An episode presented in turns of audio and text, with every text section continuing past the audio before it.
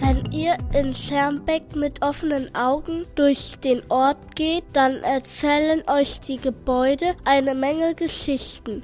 Denn Geschichten gibt es hier eine Menge aus den vergangenen 1200 Jahren. Es gibt oft alte Bauernhöfe, alte Wohnhäuser, die dazugehören. Einer der ältesten Gebäude ist natürlich auch das Heimatmuseum. Das ist etwa um 1566 gebaut worden. Schermbeck hat sich durch die Geschichte immer wieder verändert. Und nicht nur, weil immer mehr Häuser gebaut wurden. Schermbeck ist ja fünfmal abgebrannt und bei den Bränden wurde viel zerstört. Das älteste ist die Schermbecker Burg. Die Burg erzählt aus einer Zeit, als die Menschen hier nicht friedlich miteinander gelebt haben. Ständig gab es Kriege und Kämpfe. Und da ist eine trutzige Burg mit einem festen Burgtor viel wert. Sie war zunächst eine Burg, die für Verteidigungszwecke gebaut worden ist und auch von Burgleuten, also von Soldaten oder Wachleuten besetzt wurde. Dann war ja die Militärzeit zu Ende, dass kriegerische Handlungen nur noch selten wurden, so dass dann die Burg ein Herrensitz wurde, ein Verwaltungssitz, kann man besser sagen.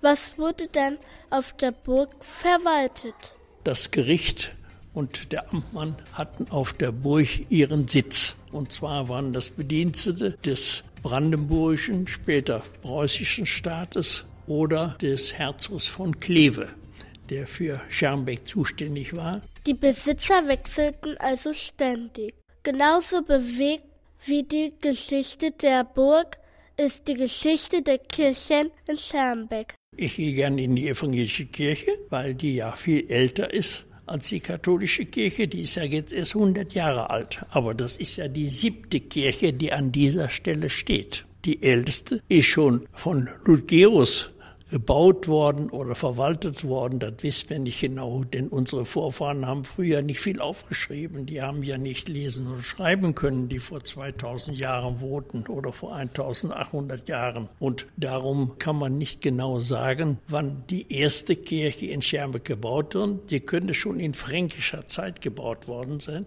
bevor das westfälische Gebiet christianisiert worden ist. Unter Karl dem Großen ist das passiert. Vielleicht habt ihr davon schon mal was was gehört.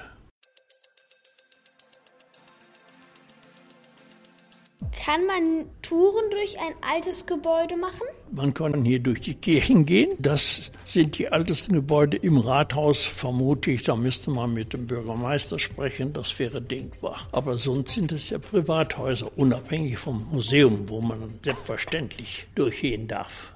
Uns interessiert natürlich besonders, wie das mit den Schulen gewesen ist. In Schermbeck hat es gegeben eine evangelische und eine jüdische Schule, in Altschermbeck nur eine katholische Schule und in, später in Öfte noch eine Schule. Es ist natürlich jetzt noch die Gemeinschaftsgrundschule, das war früher die evangelische Schule. Die jüdische Schule gibt es nicht mehr und die heutige Gesamtschule war früher katholische Schule und die Schule in Üfte existiert nicht mehr. Wenn wir vor langer Zeit gelebt hätten, wie wären wir dann wohl rumgelaufen? Also, was hatten die Leute früher an, Herr Zelle? Direkt für Schermbeck hat es keine Tracht gegeben, aber für die Bauernschaften. Ich denke an Üfte. Die feiern ja heute noch das Schützenfest und haben dafür eine besondere Tracht. Und vermutlich hätten wir vor 100 Jahren noch viel mehr von Hand gemacht. So viel Technik wie heute gab es ja wohl nicht. Äh, ich denke jetzt an Autos, die vor etwa 100 Jahren fertig geworden sind. Vor dem gab es keine Autos. Und dann gab es schon Maschinen. Nachdem vor gut 100 Jahren hier Schermbeck elektrifiziert worden ist, nachdem hier Strom war, konnte man natürlich auch Maschinen mit dem Strom treiben lassen. Ansonsten gab es in den Ziegeleien schon Dampfmaschinen.